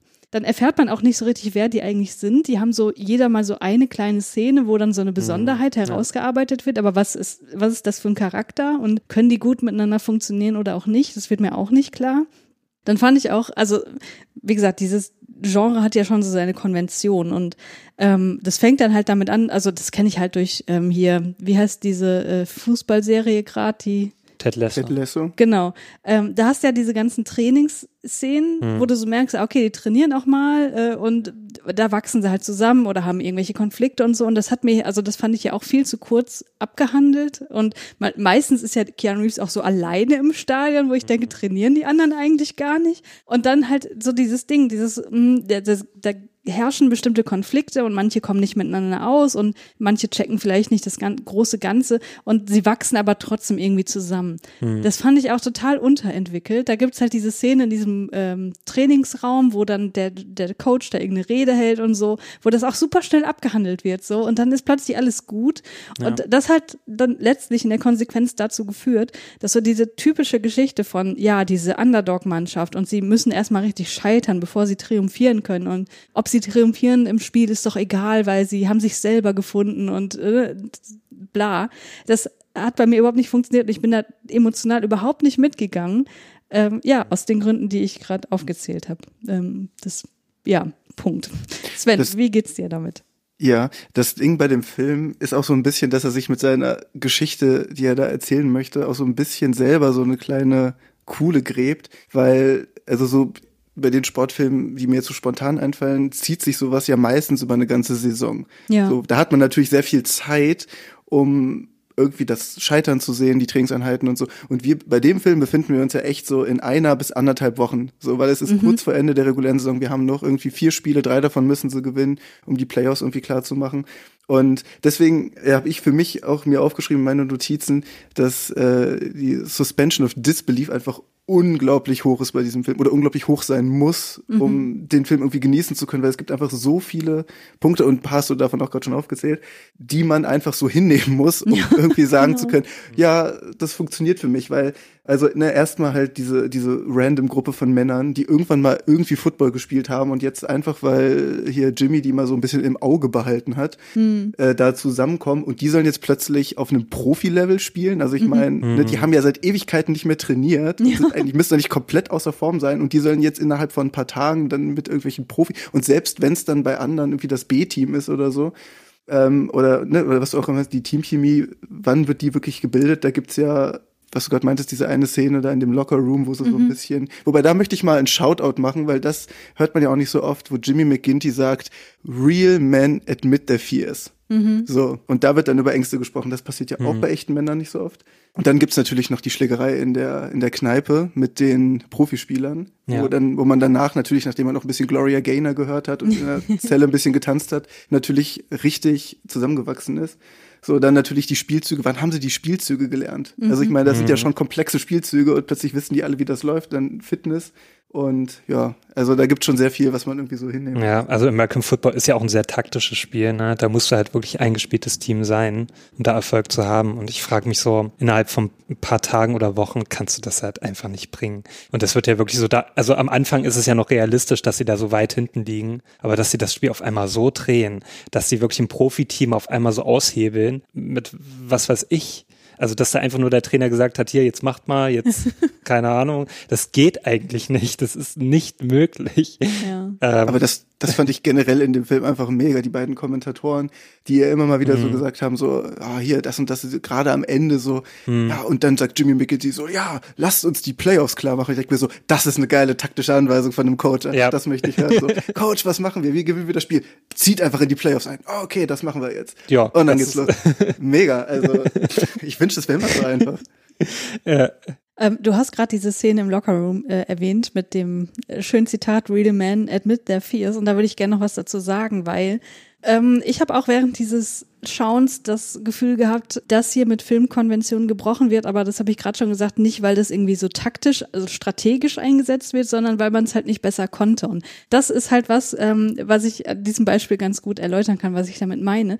Weil wenn es dann um Angst geht, dann siehst du halt diesen SWAT-Team-Menschen, also den John Trevorrow, ich weiß nicht seine äh, Rollen, seinen Rollennamen, ähm, der dann auf einmal total gestresst ist. Ne? Der guckt dann so auf einmal so, als wäre das jetzt was super Persönliches, so das Thema Angst und so. Und bei mir, mir war sofort klar, ich dachte so, ah, okay, der hat PTBS, im nächsten Spiel kommt das irgendwie durch, der kriegt einen Flashback und äh, dann ist alles ganz schlimm und dann kümmern sich die anderen um ihn und dann können sie dadurch halt auch, macht er irgendwie so, eine, so einen Heilungsprozess durch. Das hat mir diese Szene so total vermittelt und ich dachte so, ja, okay, alles klar, ich mit meiner filmischen Erfahrung, ich habe das doch voll durchblickt. So. Und das wird aber nie wieder aufgenommen. Der guckt einfach nur gestresst und das war's. Und wo ich dachte so, hä, wa- was sollte mir das denn jetzt genau jetzt sagen? Und da, das hat mir so das Gefühl vermittelt, dass da einfach Sachen weggeschnitten wurden. Weil ich kann mir nicht vorstellen, dass man sowas einbaut und dann einfach fallen lässt. Dafür war das einfach zu prominent. Und ja, das fand ich dann doch sehr enttäuschend. Ich finde es eh schade, dass so die ganzen Nebencharaktere, die ja eigentlich am Anfang so aufgebaut werden, ne, dass die so gewisse Charakterzüge haben oder Eigenschaften, dass die einfach zu kurz kommen. Also die haben ja kaum so Szenen auch mal für sich alleine. Ne, wenn dann nur immer, also zum Beispiel diese Bar-Szene, da sieht man die oder in dieser, in dieser Mensa, wo sie da sitzen. Aber ansonsten so dass die mal alleine irgendwie, dass da noch was gezeigt wird. Es wird irgendwie angedeutet immer nur, dass die so, also zum Beispiel, dass der hier Rhys Evans äh, Figur, dieser Nigel, dass der irgendwie Stress hat mit irgendwie weil der so eine Bar hat und die ne, soll irgendwie übernommen werden und so weiter. Aber das wird auch nicht so richtig äh, nochmal irgendwie bearbeitet in dem Film. Und so ist es genauso mit den anderen Schicksalen, so die, äh, mit den anderen Charakteren, die werden gar nicht so richtig mal beleuchtet. Und dass man auch mit dem mitfühlt oder dass man, äh, und es gibt auch keine Szene, und das macht für mich eigentlich immer einen guten Film aus, wo ich dann wirklich mit denen connecte und wo ich dann auch zum Schluss dann mitfühle mit denen, ne, dass sie irgendwas geschafft haben. Also ein guter Film, so ein guter Sportfilm würde bei mir am Ende auslösen, dass ich dann mit Tränen da sitze und mich mitfreue. Und das hat der Film halt überhaupt nicht geschafft. Ich saß nur so da, hm, ja, okay, wir haben halt gewonnen, ja, gut. So, das war's halt. So, beim guten Film, da würde ich dann wie ein Schlosshund heulen am Ende. Und, und das dann, wenn ich den anderen gucke, würde ich versuchen, das zu verstecken. Also ich habe am Ende schon was gespürt, aber kann den Punkt auch vollkommen nachvollziehen, weil äh, gerade mit äh, mit Reese Evans, der halt ein, also anscheinend ja ein Problem oder mit seiner Spielsucht hat und deswegen immer wieder das Geld verschleudert und dann in Schulden gerät, weswegen ja auch diese drei Typen da immer ankommen. Ja. Und was ich halt eigentlich ganz bezeichnet und irgendwie auch witzig finde, ist ja, äh, am Ende soll er ja noch ein drittes Mal dann den Ball treten und hat dann ja, wie auch immer er das geschafft hat und wie auch, also wie auch immer er die da auf diesen, auf diesen vollen Rängen gesehen hat, diese drei Leute, ähm, keine Ahnung, da versteckt er sich ja auch die ganze Zeit, ist dann ja voll. Und dann denke ich mir auch so, woher weiß er denn jetzt? Weil die sagen ja auch in irgendeiner Szene, die drei so, ah, ja, wenn er hier so weitermacht, dann muss er mal, oder wenn er seinen Papa halten will, dann soll er mal ein paar von den Bällen daneben setzen. Und ich denke mir so, haben die sich irgendwie abgesprochen? Woher weiß der denn jetzt, worauf die wetten? Und das ist halt auch so eine Sache, die wird da so reingeworfen und er steht dann da so und, und ist da so richtig am struggeln, was er jetzt machen soll. Und Keanu Reeves auch so, hä, was ist denn jetzt los? Und niemand versteht es und auch die Zuschauer dann sind auch so, ja, ich verstehe es auch. Shade, ich weiß genau, was du meinst. Und dann reagiert er aber, weil er einfach so ein geiler Führungsspieler ist, reagiert er richtig und zieht ihm den weg, so als ob er auch einfach so wissen würde, was jetzt, wobei da kann man noch sagen, gut, okay, er hat gesehen, er ist halt sicher halt unsicher und wollte einfach das Risiko minimieren, damit sie das Spiel irgendwie noch gewinnen. Aber trotzdem, das ist halt auch so, also ich verstehe, was ihr meint. Deswegen irgendwie, also mein Problem ist da so ein bisschen, es soll von der Aufmachung her und von dem Effort, der so reingesteckt wurde, soll es so eine locker leichte Sportkomödie sein für so einen lauen Sommertag oder so. Hm. Und dann wirft man aber so Versatzstücke rein, die halt in so einem Sportdrama irgendwie mehr zum Tragen und mehr ausgebaut werden würden. Und dann versucht man da irgendwie so einen Mix draus zu machen und ja, dann. Ja, der wirkt halt einfach gekürzt, so als ob da irgendwas, ja, wie Christian schon gesagt hat, irgendwie, als ob da was rausgeschnitten wurde, ne? Äh, genauso ging das ja auch mit manchen Szenen, also so Anschlussfehler, ne, die wir da auch so entdeckt haben, ne? dass der irgendwie nach Hause gefahren wird von, von seinen Love Interest da, ähm, Annabelle. hier die Annabelle. Und also die fährt erstmal ganz komisch nach Hause, also total schnell auch, was auch nicht erklärt wird, warum. Also was Die fährt so, wie ich in Cyberpunk fahre. ja, also wie bei GTA oder bei, ja, Christian in Cyberpunk. also, wo ich mir dachte, was soll das? Und das wird auch nicht irgendwie nochmal aufgegriffen. Ja. Und auch, ähm, äh, Keanu Reeves Figur sagt nichts dazu. Also ich, ich ja, der ist ein bisschen gestresst. aber ich, so. ich würde zu ihr sagen, ey, bitte fahr mich nie wieder. Ich will nichts mehr mit dir zu tun haben. Und, so. und er verliebt sich dann noch in sie. Also wirklich, ich würde sofort aussteigen äh, in, in so einer Situation. Und dann ist er na, nach Hause gebracht worden, ne? Und die haben dann noch so ein bisschen, ne, äh, flotten herum und so weiter. Und dann steht er in der nächsten Szene einfach wieder im Stadion. Mhm. Ich mir dachte, hä, warum? Der wurde gerade vom Stadion nach Hause gebracht und jetzt ist er wieder im Stadion. Warum tut er das? Warum? Und das wird auch nicht erklärt. Und so hatte ich das Gefühl gehabt, ist es auch in vielen anderen Szenen, Mhm. dass dann einfach so eine Szene weitergesprungen wird und es wird irgendwie nicht so richtig erklärt, warum. Also Ich was? schön, dass du diese Szene aufgreifst. Also, Ach so, äh, kannst du das erklären? Oder? naja, äh, was heißt, äh, was heißt erklären? Das ist natürlich auch nur eine Vermutung oder so, wie ich das wahrgenommen habe. Aber ich habe ja auch die Review von Daniel auf Letterbox gelesen, wo er genau diese Szene so beschrieben hat. Und äh, habe mir dann ja Freitag den Film nochmal angeguckt, weil ich dann auch so dachte, okay, habe ich so nie wahrgenommen. Und ich guck das und denk so, na ja, irgendwie sehe ich es halt immer noch nicht, weil, also, ne, er wird nach Hause gefahren, aber das sind halt alles unterschiedliche Tage. So, das ist Training und natürlich hätte man es besser irgendwie editieren und schneiden können. Aber man hat dann ja diese Nachtaufnahme von dem Stadion und in dem Gespräch in dem Footballstadion wird ja klar, okay, es ist ein Tag vor dem Spiel. Und dementsprechend war das für mich dann irgendwie immer so klar, okay, das ist eine ist irgendwie Training, dann liegen irgendwie ein, zwei Tage dazwischen, dann ist es die wichtige, der wichtige Abend vor dem Spiel, wo er natürlich nervös ist, wie es halt immer in solchen Filmen ist. Und dann hat man das. Deswegen, also ich habe da irgendwie nie, Okay. also weiß ich nicht, für mich war das irgendwie immer so logisch. Und der Grund, warum Annabelle so wild fährt, ist für mich einfach, also ich meine, ich glaube, ich weiß es nicht, aber ich könnte mir vorstellen, dass wir da alle irgendwie so ähnlicher Meinung sind, aber sie, also ihr Charakter ist eh komplett überflüssig und die Love Story ja sowieso. Und sie ist ja auch einfach wieder nur dazu da, um Keanu Reeves irgendwie zu inspirieren und ihn, ne, ja. damit er sich weiterentwickelt und alles. Und ich glaube, sie ist halt einfach für die männlich, für das männliche Publikum dazu da und sie fährt halt wild Auto, weil Männer halt einfach das total geil finden. Sagen so, oh, diese Frau, guck mal, wie geil sie Auto fahren kann. Sie fährt, als ob sie so ein Kopf wäre und oh, guck mal hier, richtig krass. Endlich mal eine Frau, die Auto fahren kann. Weil, was, und dann, dann mag sie auch noch Football. Und Ja. ihr Vater hat ihr immer Football-Geschichten erzählt. Also sie ist doch wirklich der personifizierte Football-Männer-Fan-Traum. Da irgendwie. kann sie noch gut tanzen und so. Ja, ist noch Cheerleader. Und dann ist sie, ja richtig, das passt ja auch noch, Cheerleaderin, weißt du, Ja, normalerweise sind, müssen Frauen aus der, du, ah, hier, Frauen aus deiner Umgebung wollen dich anfeuern und sie ist einfach Cheerleaderin. Also ich meine, wie perfekt kann eine weibliche Rolle in einem Footballfilm geschrieben sein? Ja. Also das ist doch wirklich schon Perfektion einfach. Und dementsprechend, das ist halt einfach, glaube ich, damit die Männer sagen, boah, das ist meine Traumfrau, richtig geil. Oh, ich möchte Shane Falco sein, er kann Football spielen und kriegt die Frauen mega. Dass Ja, es solche Frauen überhaupt gibt. Ich habe Brooke Langton auch sofort äh, geedit. Ja, also Ja, das ist so eine Frau, wo dann äh, die Kumpels so drüber sagen, so, das ist mal eine andere Frau. Die ist nicht, Ja, ja. die ist einfach nicht so wie typische Frau. Die ist nicht wie meine Freunde. ja, ja. dann trinkt sie auch noch Bier und arbeitet in einer Bar und dann ist sie anscheinend ihre eigene Wow. Chefin. Also das ist ja wirklich eine, als ob sich das der Vince McKevin äh, oder Kevin, als ob der sich die ausgedacht hat. Ah. ja, ja Und dann gut. verarztet sie ihn auch noch mit diesem Wild Yam, was sie ihm da auf den Arm schmiert. Oh, stimmt. Also ich meine, sie ist ja wirklich, sie ist fürsorglich, hingebungsvoll und trotzdem noch ein echter Kumpel. Wow. Mhm. Ja, das ist ja wirklich perfekt. Da macht es ja jetzt sogar Sinn, dass in diese Cheerleader-Mannschaft diese Stripperinnen reinkommen, weil äh, dann kann sie sich ja trotzdem, also für das männliche Publikum wird sie ja dann trotzdem noch ein bisschen ähm, sozusagen äh, kontrastiert mit den absoluten Sexbomben, weil so, so leicht zu, so leicht verfügbar wie die Stripperin ist ja dann auch nicht. Also da Ja. wird ja dieser Gegenentwurf dann noch rein. Sie sagt es ja sogar, ne? Ähm, sie sagt ja hier, ich gehe nicht mit Spielern aus, ne? Ja. Sagt sie ja zu, zu dem Shane. Tja, das äh, lässt ja nicht lange auf sich warten. Ja, fantastisch. Das äh, hast du mir gerade sehr greifbar gemacht, warum sie so charakterisiert ist, wie sie es nun mal ist. Äh, du hast aber auch gesagt, du hast noch äh, eigene Kritikpunkte mitgebracht. Hast du da noch äh, Dinge, die du äh, hinzufügen möchtest, Sven? Ähm, ja. Was ich zum Beispiel auch immer wieder schön finde, ist dieser Teambesitzer Jack Warden Mhm. oder gespielt von Jack Warden.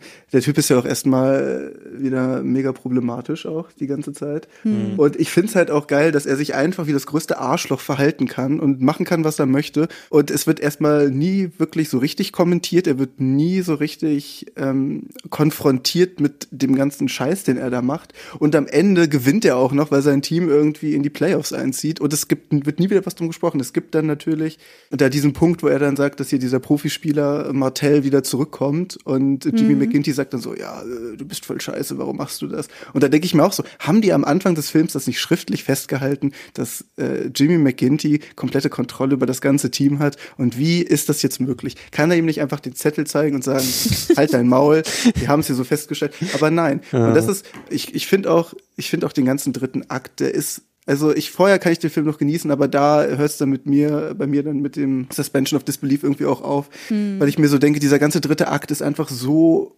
krass, weiß ich nicht, inszeniert und so dargestellt und irgendwie es fügt sich alles so, wie es kommen muss, nur damit Keanu Reeves seinen Hero-Entrance haben kann am Ende, weil es ist es ist so albern einfach alles, wie das dann irgendwie läuft, dass die beiden dann überlaufen, dass er wieder rausgeschmissen wird, dass sie dann natürlich zurückliegen, weil Martell natürlich Scheiße spielt, warum auch immer, ich verstehe seine komplette Motivation nicht, warum er auch vor allem, warum er den Ball das eine Mal komplett einfach ins Auswirft, so ohne Bedrängnis. Warum macht er das? Ich, ich, ich verstehe, wem will er, was beweist er damit? Gar nichts eigentlich. Es ist äh, komplett random. Und dann kommt natürlich Keanu Reeves rein und, oh ja, rettet den Tag, aber zu welchem Preis? Ich finde auch eh diese Profispieler, also wie die dargestellt werden, die sind ja wirklich eine Karikatur. Also, was wir ja auch sehr lustig fanden während des Schauens, dass sie da einfach mal den, gefühlt den ganzen Tag auf diesem Parkplatz vor dem Stadion rumlungern. Die haben nichts zu tun, ne? Die, immer wenn die Spieler da ankommen, ne, auch hier Keanu Reeves Figur, ähm, wenn er da mit seinem Auto ankommt, stehen die immer da wie so Bullies, so, hey, äh, was macht ihr hier? Und dann knallen die einfach seinen Wagen um, so, wo ich mir denke, eh, warum? Also, Ja, aber wie du sagst, ne, wie die Bullies auf dem Schulhof. Ja. Das ist ja eigentlich auch so, kannst ja übertragen auf, es könnte ja auch so eine Coming-of-Age-Geschichte ja, wie wirklich sein so die, eigentlich. die Footballspiele, wie die auch Genau. mal dargestellt werden in diesen Highschool-Komödien oder Genau. Filmen. Genau, aber wirklich, das ist so, so absurd, das, dass die da einfach nichts zu tun haben. Es sind Millionäre, die können zu Hause in ihrer Villa sitzen und da gemütlichen Cocktail trinken. Nee, die sitzen vom, vom Stadion. Ich frage mich, ob die da auch schlafen. Ja. Ja, aber man muss die Streikbrecher ja bekämpfen, weil die sorgen ja dafür, dass sie nicht mehr so eine gute Verhandlungsposition haben da. Weil man streikt ja, weil man irgendwas erreichen möchte. Und wenn aber plötzlich andere Leute ankommen und sagen so, Ja. ne, wir machen das jetzt und wir stellen uns da nicht so an, dann ist für die natürlich blöd. Deswegen sagen sie auch so, ah ja, äh, ihr nehmt uns den Job weg. Und, also das ist ja ne, äh, einfach das, was echte Männer machen. Weißt du? Echte Männer warten auf dem Parkplatz den ganzen Tag, um ein Auto umzuschubsen. ah ja, okay, gut. Ich hatte mich vorhin auch nochmal mit Daniel unterhalten über diesen Film und da hat er den Gedanken geäußert, ähm, ob das nicht alles vielleicht eher satirisch zu lesen ist. Äh, wo ich auch nochmal drüber nachgedacht habe, weil es fängt ja auch irgendwie schon, also es ist ja, vieles in diesem Film ist einfach so drüber, ne? Also gerade diese Cheerleader, ne? Das sind nicht einfach nur sexy Cheerleader, nein, da sind Stripperinnen drin, so, die auch super anzügliche Bewegungen und so machen und dann natürlich dadurch auch äh, die gegnerische Mannschaft ablecken und so ein Scheiß.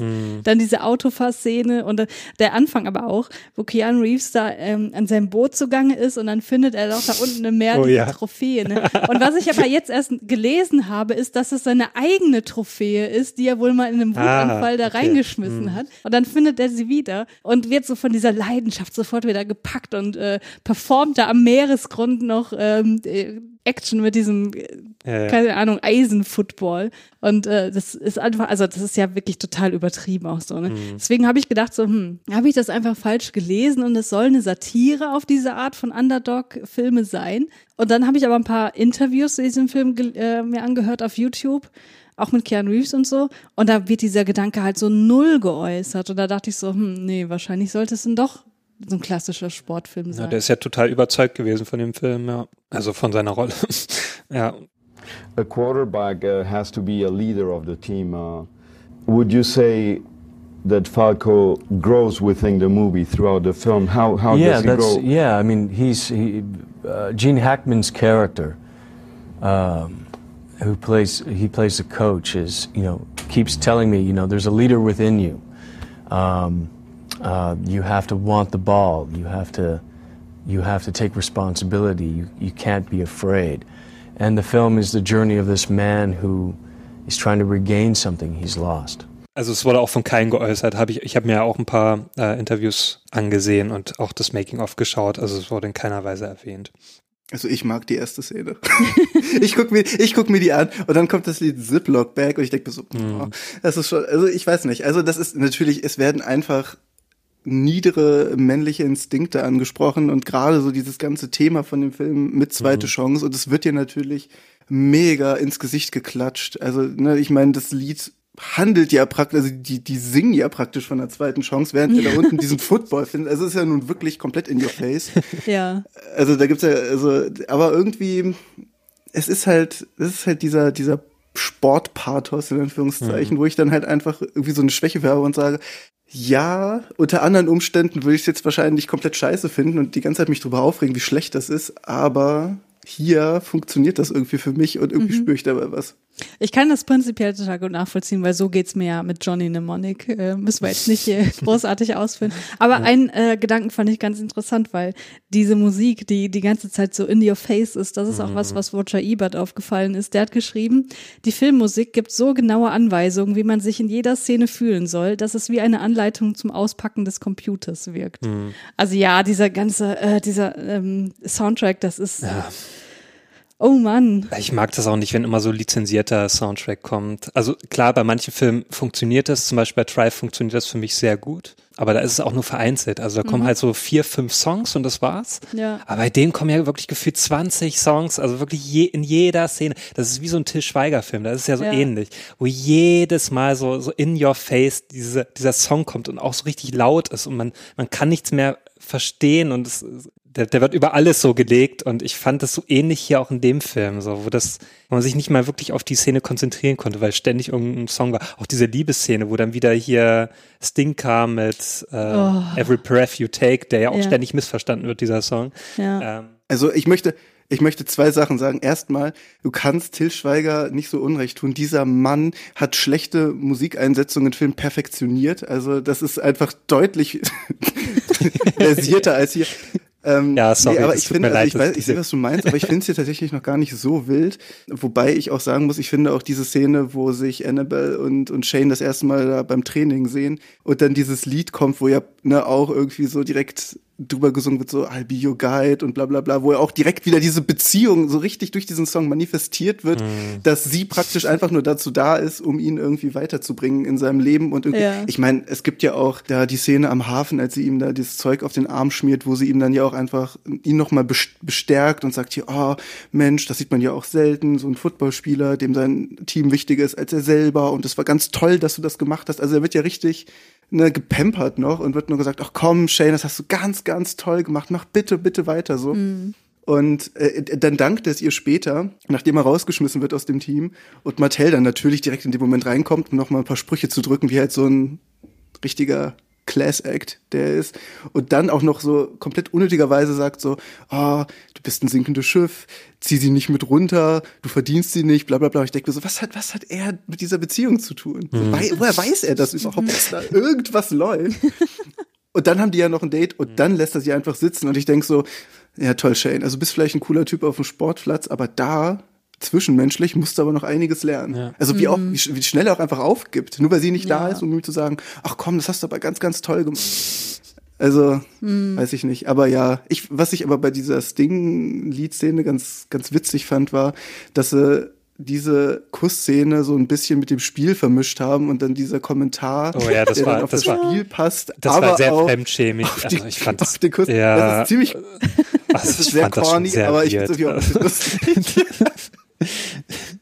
Ja, ich, ich fand das eigentlich, ich fand das lustig, aber es, ich habe mich da an der Stelle nicht so aufgeregt. Naja, das ich war fand, für das mich ein Lachmoment und so, gepasst. ja, da würde ich mich schon echt so ins Sofa verdrücken. Nee, aber da gab's, also wo du das jetzt ansprichst, da gab's für mich einige Szenen, wo ich wirklich aus dem Fenster gucken musste, weil ich das alles nicht mehr ausgehalten habe. Und es waren halt diese super ähm, stereotypen Darstellungen der, der äh, Mitglieder am Anfang. So, natürlich sind die Schwarzen alle super gefährlich und der eine kommt aus dem Knast, der andere läuft immer mit einer Pistole rum und will alle möglichen Leute erschießen. Und ich dachte so, boah, Leute, ernsthaft.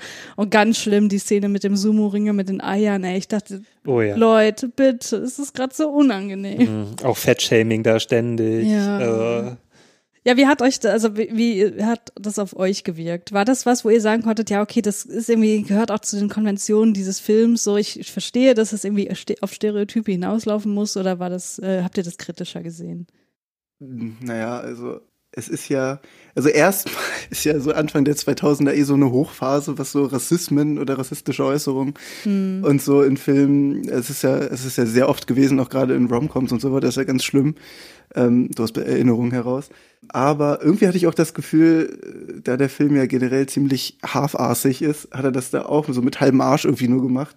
Und das hat er ab und an mal so random was reingedrückt, aber auch nie so, Mhm. so richtig, richtig es war schon schon unangenehm und es gibt ja auch äh, die die Szene da in dem in der Kantine, wo sie da irgendwo essen und wo der Sumo-Ringer dann ja auch das äh, N-Wort droppt und das äh, Mhm. beim, in den Untertiteln auf der DVD auch noch ausgeschrieben wird, auch in der sage ich jetzt mal historischen Version oder Schreibweise. Mhm. Also das schon, das schon schwierig. Aber es ist dann ja auch wieder, ich weiß nicht, also irgendwie, ich guck diesen Film und ich denke die ganze Zeit so, oh ja, das sind echte Männer. Echte Männer machen das so, haha, auch Männer wieder, ne? Wie sie da wieder sich äußern und so. Es ist einfach, es ist Mhm. komplett auf dieses, oh, ich bin ein echter Mann Publikum zugeschnitten, die irgendwie, also nicht, immer rumschreien müssen, wenn sie und irgendwie gegen die Wand schlagen müssen, wenn sie irgendwie sowas wie Gefühle haben und dann weiß ich nicht. Ja. Also das, aber auch halt nur so halb gar alles. Ja. Ja. Ah, Das ist, äh, das erinnert mich gerade. Ich habe, äh, als wir den Film geguckt haben, so nach einer Viertelstunde auch gesagt zu Julius und Daniel so, boah, ey, dieser Film besteht bisher nur aus Männern, die sich gegenseitig anbrüllen. Ey, das ist wirklich furchtbar Ja. gewesen. ich weiß nicht, ob der, also ich glaube, heutzutage würde so ein Film nur, also noch schlechter funktionieren. Also heutzutage könntest du so einen Film, glaube ich, gar nicht mehr produzieren mit solchen, mit so einem Humor. Ich glaube, der würde zerrissen werden in der Luft. Ja, ich glaube, da Ähm. sind wir einfach mittlerweile weiter zum Glück. Ja, ja. Weil das auch diese, diese Witze halt am Anfang, also auch wie die eingeführt werden, diese, was wir ja auch schon so kurz erwähnt haben. Ich fand das so null witzig. Also Mhm. ich glaube heutzutage, da würde man das versuchen, ganz anders zu lösen. Weiß nicht, also auch mit diesen Typen hier, äh, wie heißt der von Orlando, äh, wie heißt der Orlando? Ach, der, der, der Bibeltyp, Der, ne? nee, nee, der, der so schnell rennen kann. Ähm, Ach, der, ah, okay. der ja. da nicht fangen kann. Clifford und Franklin. So. Ich, ja, Clifford Franklin.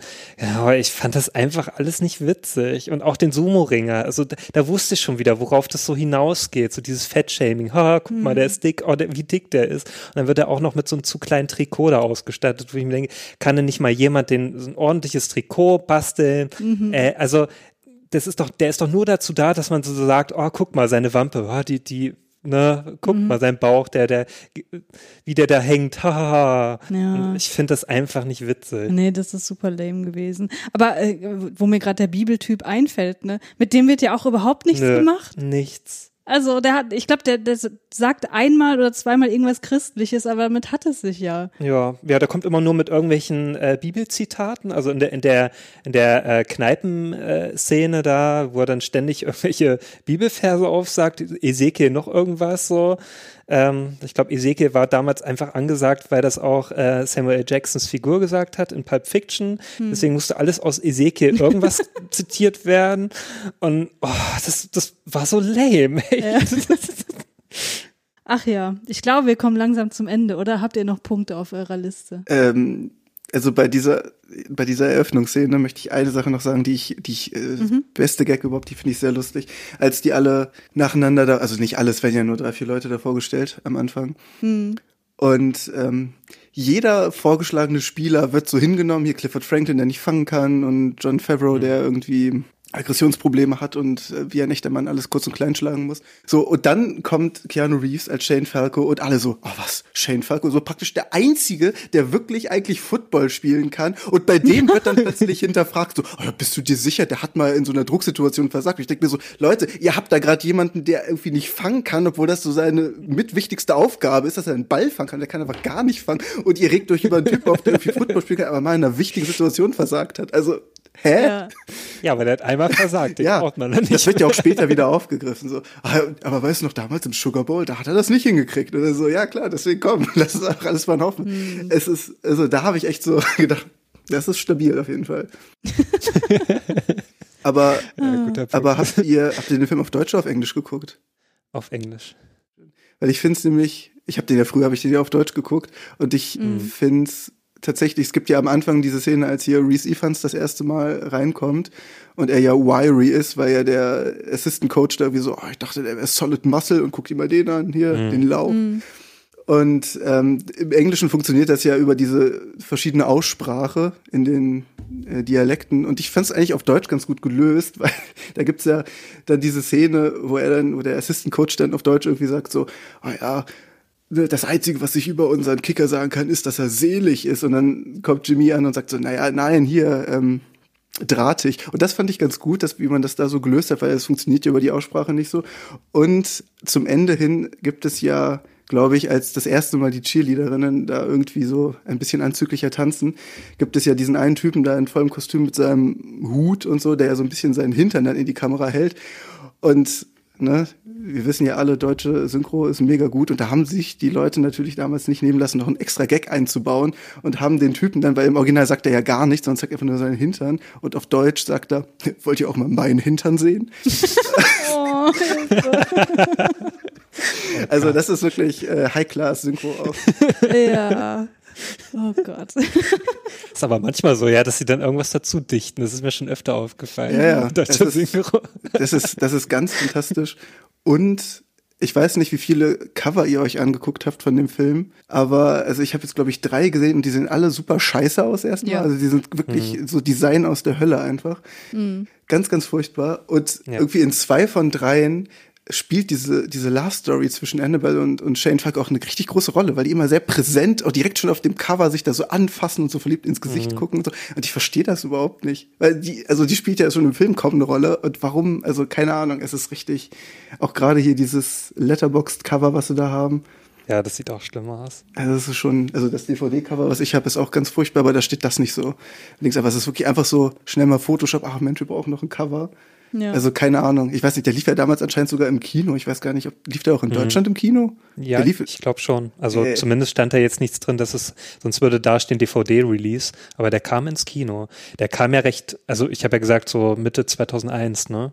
der wird heute ähm, doch schon direkt auf DVD einfach nur rauskommen, wenn überhaupt. Und auf, auf der DVD habe ich ja nochmal angeschaut, also da war so ein Making-of dabei. Und da wurde dann auch am Ende des Making-ofs gesagt, jetzt bald im Kino. Also der ist wohl im Kino gekommen bei, in Deutschland. Ja, also die habe ich aber damals null mitbekommen im Kino. Also ich glaube, also 2001 war das ja, da war ich ja, also war ich schon 15, habe ich nichts mitbekommen von dem Film. Gar nichts. Ich habe den, also du hast ja gesagt, Sven, der, der kam so auf Pro 7, ne? Und bei 1 hast du den so wahrgenommen. Ich habe den null mitbekommen. Also ich glaube, ich, glaub, ich habe den nie im Fernsehen irgendwie mal beim Durchseppen irgendwie äh, mal. Ich habe aber auch sehr viel Fernsehen geguckt. Ich habe sehr viel Fernsehen geguckt und ich mochte Mhm. einfach Sportfilme, deswegen das war einfach. Und ich weiß auch ehrlich gesagt gar nicht mehr, wie ich drauf gestoßen bin. Das war wahrscheinlich echt einfach Zufall. Und dann habe ich den aber immer wieder geguckt. Ja, dann kommen wir doch mal zu unserem Fazit, oder? Ähm, wer mag denn anfangen? Julius, du vielleicht? Ja, also äh, wie man ja bestimmt rausgehört hat, ich hatte jetzt nicht so meinen großen Spaß mit dem Film. Das lag zum einen an den, ja, nicht so kompatiblen Humor. Ich fand es halt auch einfach, das war, der war so voller Klischees. Ich, ich mag auch nicht mehr so Humor, der einfach nur auf Klischees beruht und äh, für mich haben auch viele Gags einfach keinen Sinn ergeben. Ich mag ja, ich bin ja eher Fan von Situationskomik und das hatte der Film auch nicht so eine gu- gute Situationskomik. Hat viel zu konstruiert gewirkt, das Drehbuch auch sehr lückenhaft, also dass einfach Charaktere nicht zu Ende geschrieben wurden oder ausgearbeitet wurden. Der Film geht ja fast zwei Stunden, ne? Oder, an, oder eine über- und eine Dreiviertel, über. so ungefähr. Und dafür hat er irgendwie viel zu gehetzt gewirkt, so. Mhm. Ähm, der hatte irgendwie kaum Luft, dass mal so Charaktere sich entwickeln konnten. Ja, und dann fand ich auch so die Entwicklung der Einzel also äh, es gab ja eigentlich nur eine Entwicklung bei Keanu Reeves Figur, richtig. Und die war noch nicht mal überzeugend. Ja, und ich fand die Love Story einfach so ja, das hat auch einfach überhaupt nicht gepasst zwischen den beiden, keine Chemie vorhanden. Also zumindest habe ich da nichts gespürt. Mhm. Und ja, ich, ich bin auch kein großer American Football Fan. Äh, deswegen, der Sport hat mich schon mal nicht überzeugt. Ja, was, da bleibt nicht mehr viel übrig an guten Sachen. Deswegen äh, gut gemeinte zwei Sternchen. äh, wirklich gut gemeint. Vielleicht, weil er noch so, was kann man denn noch so Gutes sagen? Dass er vielleicht nicht gestört hat so sehr. Ah. Na, also es wird jetzt kein Film sein, wo ich mich so richtig aufregen werde zum Schluss. Also, ja. ne, das wird kein Film sein wie hier ähm, dieser Kevin Klein-Film. Ne? Ich liebe dich zu Tode. Ich liebe dich zu Tode. Der hat ja wirklich, der hat einen geärgert. Ja. Ne? Hat einen richtig wütend gemacht. Der Film ist, glaube ich, so einer, da werde ich bald vergessen haben, dass ich den irgendwie mal geguckt habe. Da werde ich sagen, ach ja, stimmt, ja, den, den gibt's ja auch noch. Ja. Ähm, ja, deswegen zwei Sterne. Ähm, die gibt's von mir auch. Ähm, ich würde mich in allem anschließen, was du gerade gesagt hast. Also ich finde, das wirkt einfach wie ein Film, der gewollt hat, aber nicht gekonnt hat. So wirkt mhm. er für mich von vorne bis hinten. Es ist erstaunlich, äh, man kann sich diesen Film mal angucken, wenn man das Gefühl haben möchte, hier ist Keanu Reeves die Stimme der Vernunft. Das ist auch wirklich was Seltenes so. Mhm. Ähm, ja, und generell, äh, gut, ich mag auch Sportfilme nicht so richtig und diese Underdog-Geschichte hat für mich nicht funktioniert und deswegen, es ist ein Film, den ich mir nie wieder angucken werde, aber ja, ich wollte gerade sagen, tut auch keinem weh, aber dann hast du halt doch wieder diese rassistischen Stereotype drin. Also nee, ich finde, man muss den nicht gucken. Sven, was sagst du dazu? ja. Ich finde es ich find's selber total merkwürdig, weil, wie gesagt, ich habe den ja vorhin nochmal gesehen und äh, habe ja auch reichlich kritische Punkte irgendwie. Und am Ende sitze ich dann da und denke mir so, oh ja, das sind aber doch schon so drei Sterne, ne? Und vielleicht noch so ein Herz. Und irgendwie fühle ich mich doch ganz gut dabei. Und ich verstehe, ich verstehe, ich kann es mir eigentlich echt nur damit erklären, dass es dieser Sportpathos ist, der mich auf so eine weirde Art und Weise da irgendwie nochmal mit, mit reinholt. Weil normalerweise wäre ich da aber sowas der Erste, der da irgendwie rumläuft und sagt so, nieder mit dem Film. Mhm. Aber irgendwie, ich weiß nicht, also trotz dieser ganzen Schwächen und Sachen, die nicht richtig funktionieren, gibt es irgendwie, weiß ich nicht, so gibt es mir doch ganz warmes Gefühl, also gerade auch zum Ende. Und ich finde auch einfach für so einen für so einen Sportfilm ist das Ende auch mal ein bisschen was Neues, weil normalerweise hätte man es eigentlich so, dass dann am Ende so, ah komm, die haben so gut gespielt, die kriegen jetzt doch alle einen Vertrag oder sonst irgendwas.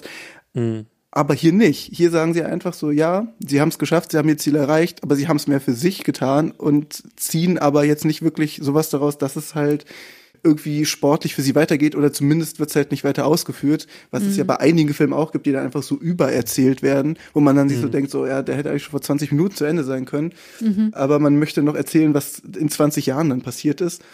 Und irgendwie sind das dann so Punkte, die für mich vielleicht höher wirken oder mehr wirken, als sie es eigentlich sollten, aber die mich dann doch dazu bringen, dass ich sage, naja, unter den ganzen es gibt wirklich, ich habe wirklich schon sehr schlechte Sportfilme gesehen und da ist er echt meilenweit besser. und deswegen, ich finde das schon gut und möchte meine, meine finalen Worte da auch gerne mit dieser einen Letterboxd, dieser Überschrift da irgendwie schließen, wo sie zu dem Film einfach geschrieben haben, throw the ball, catch the girl, keep it simple. wow. Und der Film ist wirklich simpel gekiept worden. Ja, ja. ja ein Drei-Sterne-Wow von dir also. Wow! Damit würde ich sagen, kommen wir zu den elf essentiellen Keanu Reeves Fragen. Ist Keanu Reeves die Nummer eins in den Credits? Hat da jemand aufgepasst? Ich wollte noch mal schauen, ich habe es vergessen. ich glaube schon. Vermutlich, ne? Bei, äh, in, bei Wikipedia steht Gene Hackman an erster Stelle, deswegen bin ich mir da nicht so ganz sicher. Hm. Ich glaube, in den Credits war es aber eher. Hm, ja, es kann gut möglich sein. Bei Letterboxd ist es auch eher. Aber Gene Hackman ist halt auch ein großer Name, deswegen kann ich mir auch gut vorstellen, dass Gene Hackman vielleicht dann erst. Ja, gut, aber er hat ja wirklich nicht die Hauptrolle. Sagt Keanu Reeves wow oder Guns, lots of Guns? Weder noch, ne? Nein. Also nicht mal wow ist mir nee, aufgefallen. Ich, nee, überhaupt nicht. Das wäre mir auch aufgefallen. Oder Sven, hast du da irgendwie anderes wahrgenommen? Ich, ich glaube, wow sagt er wirklich nicht. Hm. Kommt er denn mit der Polizei in Kontakt? Naja, die Figur von Daniel Bateman ist ja ein Polizist. Also ein ja. Ist er nicht ein Ex-Cop? ja, aber er war mal. Also deswegen I see. Tötet Keanu Reeves jemanden? Mich? Nein. Innerlich. Er hat, den, er hat den einen Typen da, der, dem er den Football in den Kopf geworfen hat. Also den hat er schon umgangssprachlich schon ein bisschen gekillt. ja, also dieser, dieser Spielzug war auch zu geil. Wird er denn getötet? Äh, nein. Umgangssprachlich. Findet er die große Liebe in diesem Film? Ja, die Annabelle. Wenn man so will, ja. Ja. Hat er denn Sex in diesem Film? Tatsächlich nicht. Ich dachte. Also ich dachte, jetzt kommt gleich hier ne, die ordentliche Sexszene, aber deswegen auch nur zwei Sterne von mir. Ich habe eine Sexszene erwartet. Wow. Blickt er nachdenklich in die Ferne? Ja, tatsächlich. Das haben wir sogar mitbekommen. Äh, ich glaube zweimal sogar. ja. Einmal im Stadion und ich glaube einmal auf dem Boot oder so. Ja, ja, genau. Doch, das kommt häufiger vor. Nutzt er asiatische Kampftechniken? nee. Gab's da nicht noch eine Schlägerei irgendwann? Ja, ja, in der Bar. Aber da benutzt er ja keine asiatische Kampftechnik. Schade. Welche Frisur trägt Keanu Reeves? Ja, so halb lang, ne? So. Ja, man muss sagen, das ist mir auch aufgefallen, dass seine Frisur im Film öfter mal wechselt, so auch in Szenen, die direkt aufeinander folgen. Manchmal sind sie länger, manchmal sind sie ein bisschen kürzer, was auch mhm. meine Hypothese, dass der irgendwie, also dass der komisch gedreht wurde und dann komisch zusammengesetzt wurde, auch nochmal untermauert hat. Aber ich muss sagen, ähm, diese Szenen, wo die Frisur ein bisschen kürzer war, wo die Haare ein bisschen kürzer waren, das hat ihm hervorragend gestanden. Das war sehr schön. Deswegen auch zwei Sterne. Ne, ja, genau. Was ist der beste und der schlechteste Moment von Keanu Reeves in diesem Film? Na, ich glaube, der schlechteste Moment ist ja, also zumindest aus meiner Sicht, als er seine Fastfreundin da einfach sitzen lässt, weil ein anderer ja. Typ gesagt hat, so, äh, du schaffst es doch sowieso nicht. Ja. Das ist auf jeden Fall ein schlechter Moment. Das ein guter sehe ich Look. genauso, ja.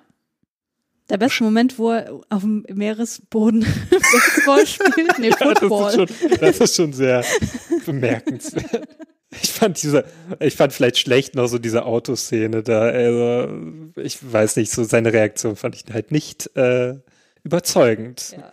Er war halt ein bisschen eingeschüchtert von so einer starken Frau. Hm. Also, ich hätte ja einen Vogel gezeigt. ja, du, aber du bist doch nicht Keanu Reeves. Stimmt. Das Hast du überhaupt schon mal einen Football gehalten? ja, tatsächlich. Ich hatte als Kind einen Football, tatsächlich. Er ist ja auch für die Teamchemie zu, äh, zuständig und als er sich hier in diesem Huddle, wo dann der Sumo-Ringer auch bricht, da irgendwie nochmal sich dazwischen stellt, das ist doch auch ein guter Look für ihn, wo er einfach sagt, so Leute, kommt, ich bin hier der Quarterback. Mhm. Hört auf mich. Ja, davon hätte ich gerne noch ein bisschen mehr gesehen, weil so richtig krass kompetent wirkt er halt auch nicht in dem, was er so tut, finde ich. Mm, ja. Er hat ja auch mit seinen eigenen Insecurities zu kämpfen. Ja, auf jeden Fall. so wie sie alle. Und dafür ist die Frau ja da. oh Mann, ey. Ja, ich glaube, wir sind äh, am Ende angelangt. Oder Julius, hast du noch was hinzuzufügen? Du guckst so angestrengt. Warum, warum ich nähe? Weil du so angestrengt auf deine Wikipedia-Seite da guckst. Das war nur so verträumt, Ach so. weil ich einfach nicht mehr weiß, was. Na gut.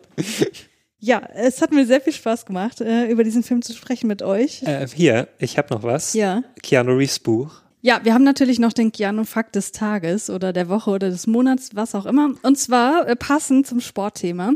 He almost became a professional ice hockey player, but was instead drawn to acting at age 15. Thank the gods. Dem möchte ich mich anschließen. Ja. Vielen Dank, dass du heute bei uns warst, Sven. Es hat mir sehr viel Spaß gemacht, über diesen Film zu sprechen.